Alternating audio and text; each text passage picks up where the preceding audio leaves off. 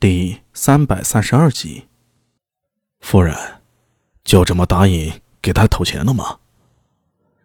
昆明池旁小楼里，李克斯和胡夫人坐在二楼，远眺那烟波浩渺的湖面，在一旁，美婢正在烹茶，茶香四溢。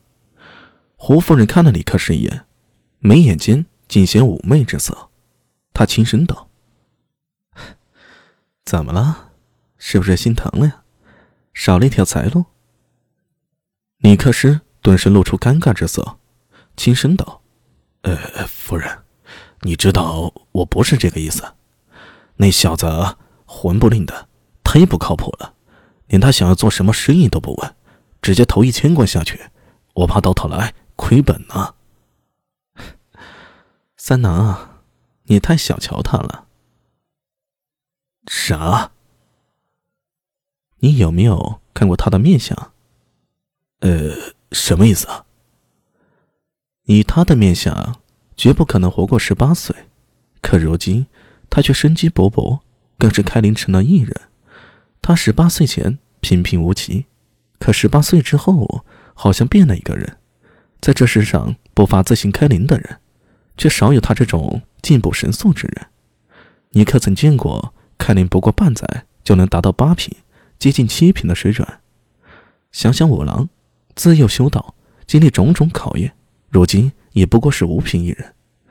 我记得五郎开灵十载才达到七品的水准，当时你还夸奖他天资过人呢。这小子才多大年纪啊？李克是一愣，蹙眉看着胡夫人。夫人的意思是，那小子有古怪。看你说的，这世上谁人还能没点秘密啊？当年你不也是满身的古怪吗？可我阿娘却没想要你的性命，反而将我许配给你了。三郎，个人有个人的缘法，那小子并非恶人，即便身怀古怪，结段善缘又有何妨啊？李克师尴尬一笑，夫人说的是。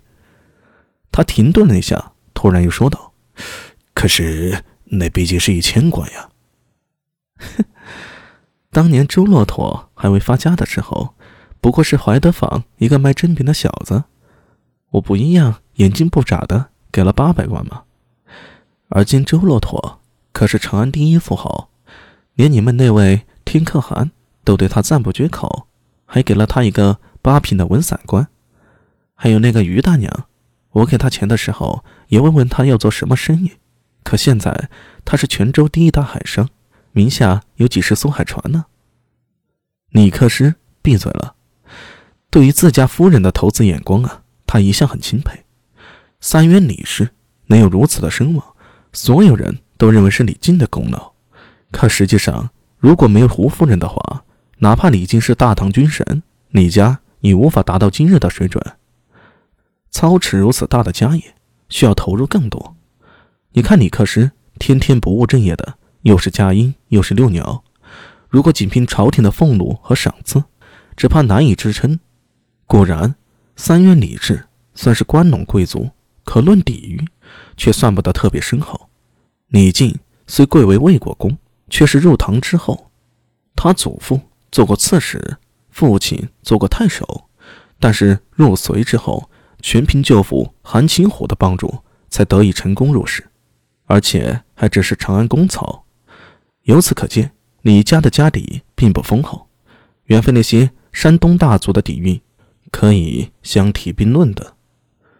李靖降唐之初过得也不顺心，直到后来胡夫人嫁进了李家，带来了丰厚的嫁妆。此后，李家三兄弟在外打拼，家里几乎都是胡夫人在操持着。他的几次投资可谓是收益丰厚。如刚才所说的于大娘和周骆驼，每年能给我李家带来超过二十万贯的分红。也正是因为这样，李克是在治世之后才能如此的逍遥。夫人真觉得那小子冷血？不试试又怎么知道呢？就算是失败了，也不过是一千贯而已，咱们家也不是赔不起。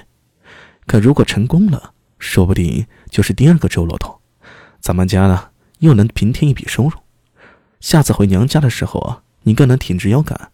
总之，你只管做你的大事儿，这些小事儿你就不必理睬。